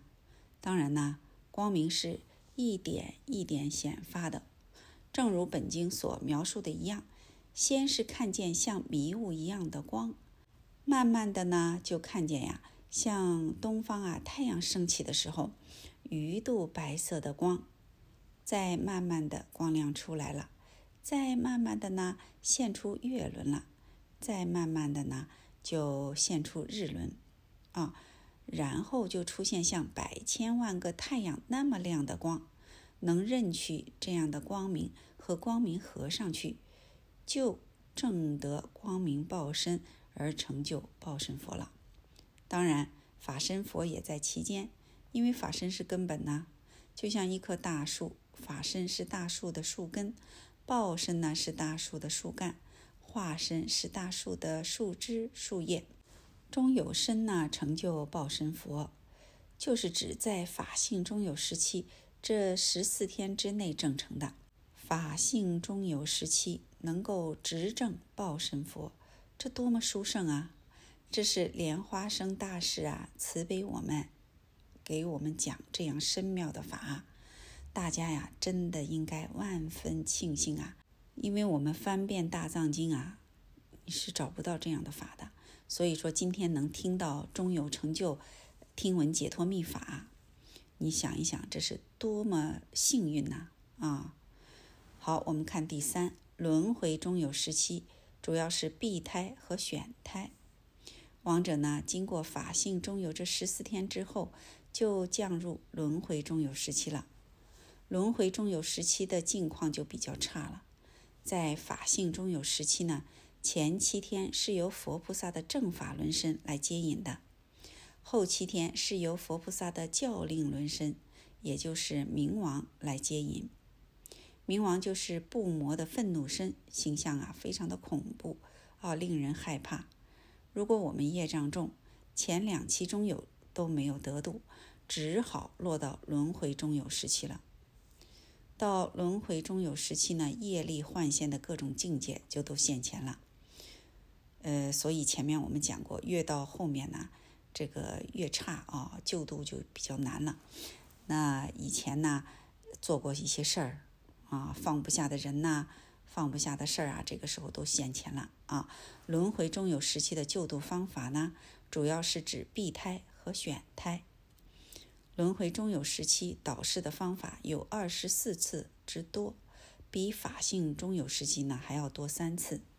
选胎是什么意思呀？选胎就是选择一个好的地方去投胎避胎呢，就是把这个胎门呐关闭掉，坏的地方啊不能去。从前啊，玄奘法师到印度取经，经过喜马拉雅山的时候，看见一个山坡，他说呀，这里面有一个大修行人啊。于是呢，找啊找啊，找到一点痕迹，像是个山洞啊。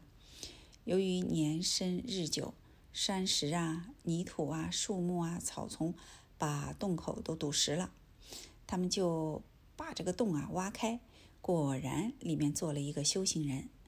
这个修行人呐，入了灭尽定，想等啊佛出世的时候给他说法。入灭尽定一定是几千年呐，乃至几万年呐。玄奘法师呢，就用引擎啊把他叫醒啊。他看见玄奘法师来了，说：“哎呀，佛出世来度我了。”玄奘法师说：“我不是佛呀，佛已经圆寂多年了，你怎么躲在这里呀？”他说：“哎呀，我在等佛出世度我呢，没想到啊，他入灭尽定入得太久了，错过了机会。”哎呀，这一下他伤心极了，哭起来了。玄奘法师说：“你不要哭，不要哭啊，你的身体这么多年已经没有用了，你看身体都坏了，你到震旦。”啊，震旦说的就是中国，看见高大的楼房啊，琉璃瓦、黄墙头，就到那儿去投胎啊，这就是帮他选个胎门。于是呢，他就去投胎啊，投到这个呃尉迟恭的家里。后来呢，就成了唐玄奘的大弟子慧基法师，啊，也称他是三车法师。大家可能听到老人在别的地方讲过啊，他虽然入灭尽定了，但是呢。投胎以后啊，习气啊多得不得了啊！哦，又是女人啊，一天到晚呢又要玩乐，这个习气呀重得不得了啊！最后呢犯了王法啊，杀了人，那犯法了就得受惩罚呀。所以呢要把他这个也要以命抵命。但是有一个方法，你出家的话就可以免死。他那个时候说，那出家可以啊，我得要用三车呀，把我的女人啊绫罗绸缎。呃，酒肉啊都要带上，这就是三车和尚。所以说修行啊，不明心见性啊，不正悟本来。哦，你到时候呢，嗯，这个再回过头来又迷了，哦，那个习气翻起来更重。所以我们修行是为了什么呀？大家一定要在这个地方哦，要明白，要了解。好，我们言归正传，我们又说回到轮回中有时期了。那本法在轮回中有时期的导示，就是让中阴身呐投胎到好的地方，有好的因缘呢，能听到佛法，而不是投胎生到坏的地方啊，生到边地呢听不到佛法。这就是本书说的呀，转胎成化身佛。其实并不是一转胎就能证成化身佛了，因为转胎来再修行，也不一定就能证成化身佛。就像我们大家都不是一时一世学佛法了，假如是一时一世学佛法，也不可能修心中心法啊，也听不到这么殊胜的中阴救度法。所以呢，本书中啊，转胎成化身佛的意思就是说呀，转胎投生到好的地方，能碰到学佛的机缘，好好用功修行，上上升进啊，法报化三身呐，都能成就。三身四智都能圆满，由此可见呢，有了这部中有教授听闻解脱秘法，在世的时候纵然没有证成法报化三身，到死后呢还有机会成就，但要求我们一定要懂得呀该秘法的教导，将本法的内容呢熟记于心中啊。我们现在学习中有成就秘籍呢。就是为了让大家能够熟记啊，同时呢，在临死的时候还要有善缘，这一点也很重要。比如有很多人呢是横死的，他在外面突然被车子压死了，又忘记了本经的教导，这时候呢又不具善缘，到哪里去听法呢？所以这些事项在我们活的时候啊，就要多加注意，平时要好好修法。到中阴境界现前的时候，即使没有人提醒，当光明显现的时候，也自然能醒悟，能承担，这样就能成就报身佛了。所以啊，我们在群里头学习呀，希望大家把这个重视起来啊，听的时候呢，认真听，多听几遍。尤其到后头啊，我们讲这个，呃，法性中有时期，轮回中有时期，包括死位中有时期的境界，啊，要发生的情况啊，佛菩萨的形象啊，啊，这个愤怒冥王的形象啊，避胎出胎不同的这个呃州啊，比如说我们现在是南瞻部洲啊，北俱泸州啊，呃，东胜神州啊。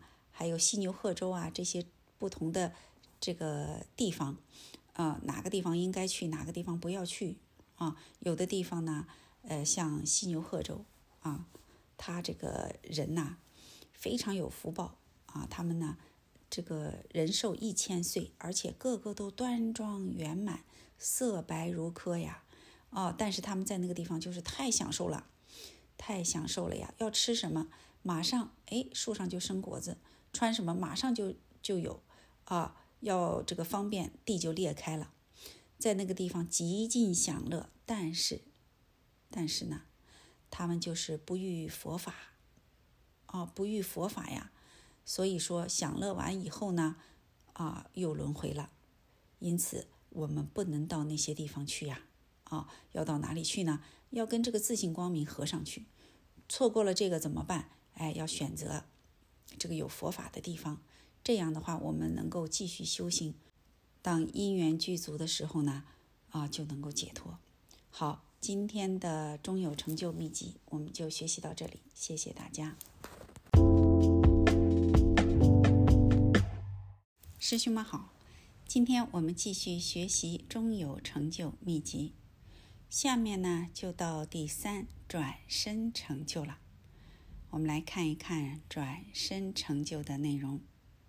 什么是转生成就呢？就是说呀，我们活的时候没有修成佛，但是在死的时候可以往生佛的净土，再继续修行成佛。比如净土宗和密宗的破瓦法，就是转生成佛的法门。因为他们转生到西方极乐世界时呢，还是凡夫啊，还不是佛，还要继续修行，上上升进，从凡夫同居土升到方便有余土，再从方便有余土升到十报庄严土，最后升到常寂光净土，这样就成佛了。这就是转身成就。下面呢，就到了大标题第三了。本法是中下根人、凡夫或大罪者最方便的解脱法。上根人呢，平时啊曾修习大法，比如密宗的大圆满、大手印和我们的心中心法啊。在密乘中啊，心中心法是最高称，是大圆满的心髓啊。修了这些法呢，已经证到了法身。那这样的修行人呢，就不用啊。这个秘法了，因为死的时候法身一显现，我们就能认取了。所以平时呢，打坐做得好，到时候啊，根尘脱落，一切都没有了啊，呼吸断了，就好像死了一样。每个人到那个时候都有点恐惧，哎呀，呼吸怎么断了呢？哦，以为要死了，心就慌了。其实呢，我们不会死啊，不要害怕。还有的人说呀，他那个时候是胎息。就是鼻子里没有了呼吸，但下丹田呢，里面还在动着。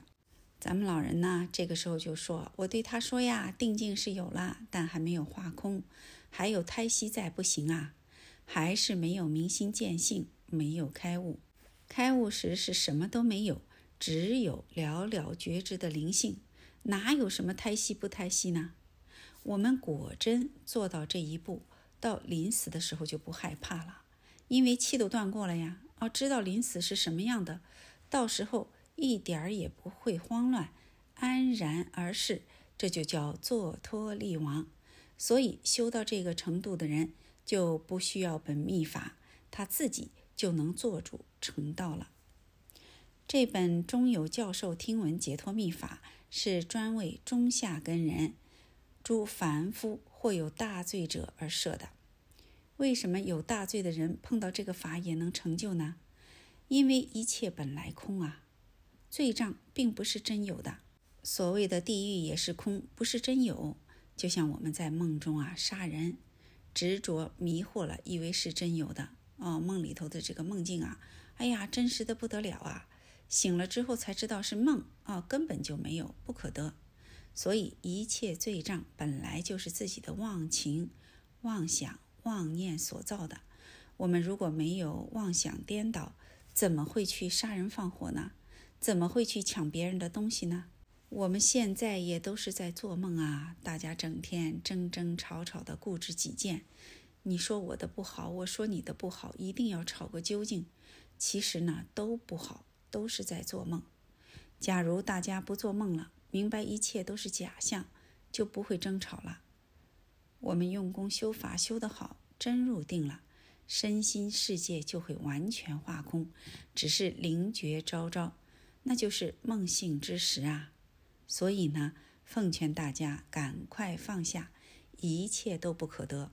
我们现在讲这个法的目的，就是为了让我们在临命终后呢，看到坏的境界时啊，把我们赶快唤醒。就好比我们睡着了，正在做噩梦，别人喊我们快醒醒，快醒醒啊！哎，我们一醒，这个噩梦马上就没有了。不过呢，要到临命终时才醒悟。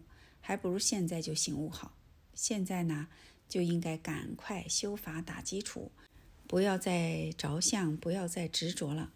到那时呢，由他人在旁边给我们念诵本经，我们的食神一听到，马上就醒悟了，就能在法性中有时期呢得到解脱，而正成报神佛。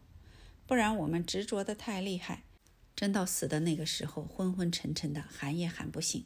啊，这本经呢非常的殊胜，即使我们不识字或者没有见到啊，也不要紧，只要我们能听到啊，假如能看到，当然更好了啊。说的是，只要我们能听到中有教授的口诀，也能解脱，哪怕只听一次，纵然犯有五无间罪，也可以解脱。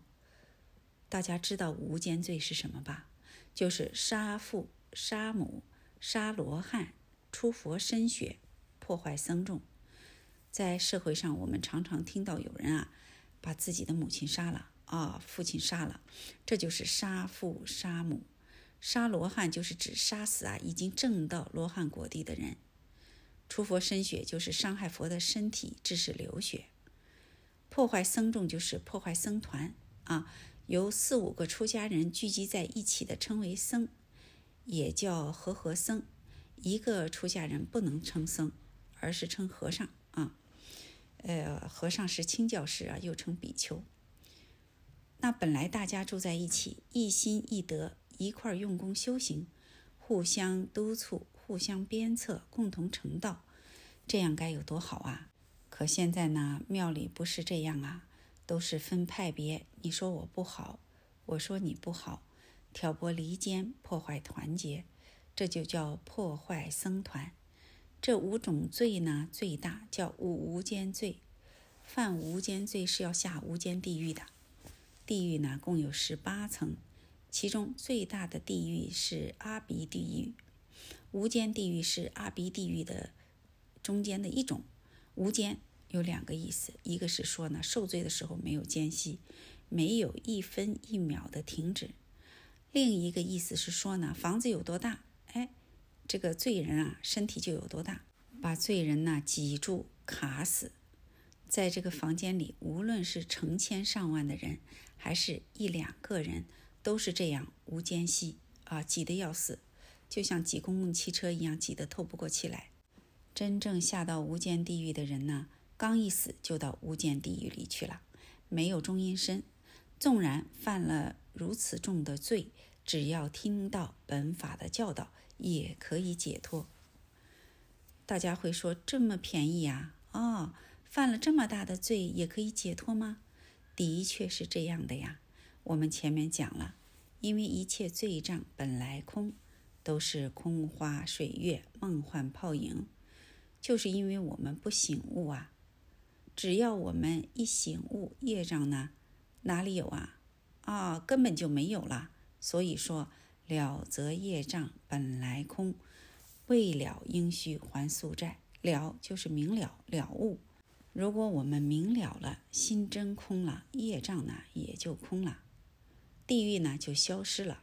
我们不明白啊，不明了，心不空还着相，那么这个罪障就在呀，就应该还这个宿债呀，就要下无间地狱去受罪呀。所以呀，这部经就是在最紧要关头把我们喊醒。哎，某某人呐，赶紧醒醒呀，赶快醒悟啊！这些都是假象。都是业力所显现的，都不可得。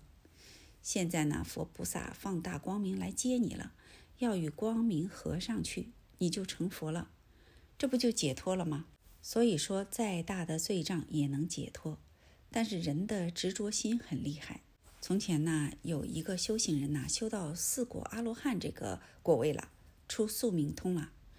他知道自己过去世啊，曾经杀过父亲，属五无间罪之一啊。他心里非常难过，自感呢罪业深重，坐也坐不住了啊，真是心里很不安呐。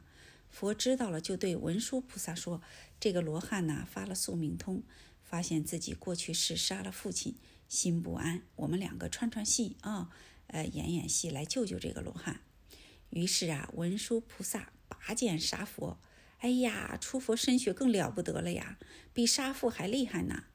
大家在旁边看到就说：“哎呀，文殊菩萨要跌到铁围山外去了，就要下地狱了。”佛说呀：“大家不要紧张啊，文殊菩萨没有杀佛之心，一切都不可得。这就是教导我们，只要不着相，一切都空不可得。如果还着相，就会从我们的心中生出种种罪恶。”这就是心生种种罪生，心灭种种罪灭。心一空净就没有罪了，就好比我们梦中杀人，醒来之后什么都没有一样啊。文殊菩萨醒了，他就没有罪，没有罪的话怎么会下地狱呢？这个时候那个罗汉清醒了，一下醒悟了，心也就平静了。所以救人呐要救心啊。那听我们讲这些。大家可不要说呀！哦，那我去杀个人好了，不要紧。到临死的时候，哎，你们喊我一声，我就得度了。这样可不行啊，万万不可呀！学佛就是让我们心空净，让我们醒悟。我们真醒悟了，心果真空了，为什么还要去杀人呢？为什么还要去作恶呢？啊，要是去杀人的话，就证明我们的心没有空啊。所以劝大家一定要注意，不要再着相了。好。今天的终有成就秘籍，我们就学习到这里，谢谢大家。